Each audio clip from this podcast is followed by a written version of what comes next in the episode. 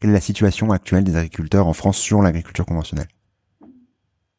Bah c'est toute la difficulté de ce système euh, au global, de notre fonctionnement actuel, c'est que euh, que soit l'agriculteur, le consommateur, euh, on est à la fois responsable et victime.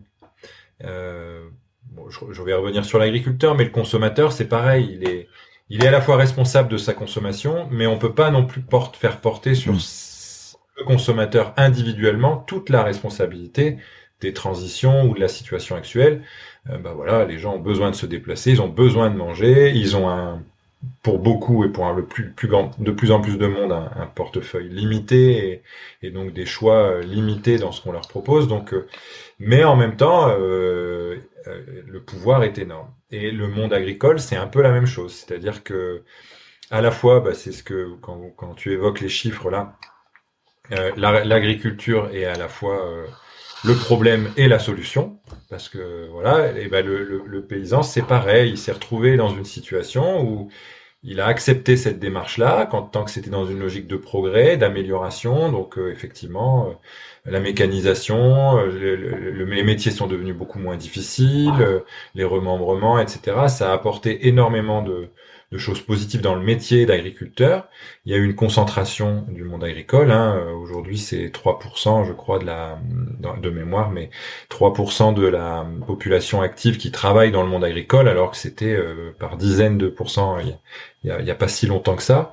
Euh, et, et, et, mais au fil du temps, on a toujours demandé plus pour moins au monde agricole. Et donc, euh, et en plus, les, les les acteurs économiques, donc les agriculteurs, qui sont plutôt des acteurs économiques éclatés, hein, hein, plutôt individuels, éclatés. Alors il y a, des représentations syndicales, hein, la FNSEA, etc. On pourrait y revenir, mais mais ensuite ils sont face à euh, bah, des grandes surfaces. La grande surface, c'est 75% de la consommation en, France.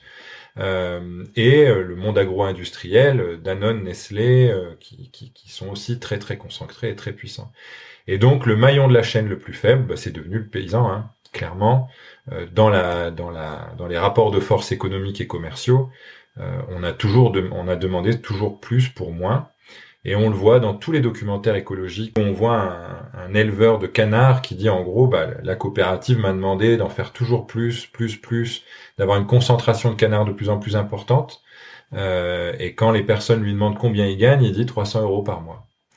Et on en est là en fait. Donc lui, il n'est pas satisfait de son travail parce que bah, il y a des canards qui meurent comme ça euh, tout seuls par euh, écrasement, étouffement. Il gagne rien, euh, voilà, et il se retrouve dans une situation où il, de toute façon il n'a pas le choix. C'est-à-dire que si a fait des investissements, il s'est endetté, surendetté, et il est dans un système de fuite en avant euh, qui le pénalise. Et donc, euh, bah, dans le monde agricole conventionnel, c'est une bah c'est une, catastrophe. Il y a, là, près de la, moitié des exploitations qui vont être à vendre, qui vont être transmises dans les, dans les 10-15 prochaines années. C'est un vrai enjeu de transmission et ça passera évidemment par une amélioration du travail du monde agricole et sa rémunération euh, et une possibilité d'acheter ces fermes et de les faire vivre. Donc euh, on est dans une situation assez compliquée où il faut réinjecter de la valeur à l'amont pour que euh, bah, l'agriculture devienne euh, plus, plus séduisante et pour, euh, pour les nouveaux entrants. Et là où on voit des... Alors, c'est différent selon les secteurs. Hein, effectivement, dans le monde viticole, ils n'ont pas de problématiques particulières. C'est plutôt des, c'est plutôt valorisant, etc. Dans le monde de l'élevage et des produits laitiers, c'est beaucoup plus compliqué. Euh, et donc là, on voit en bio, par contre, que la bio reste attractive et que 30% des, des, jeunes ou des gens qui veulent s'installer euh, le veulent le faire en bio. Euh, voilà. Alors c'est, c'était essentiellement et c'est essentiellement parce que le marché est porteur aussi, mais parce que euh, c'est plus facile aussi de valoriser son travail, euh, notamment par de la vente directe ou de la vente semi-directe avec des, des magasins.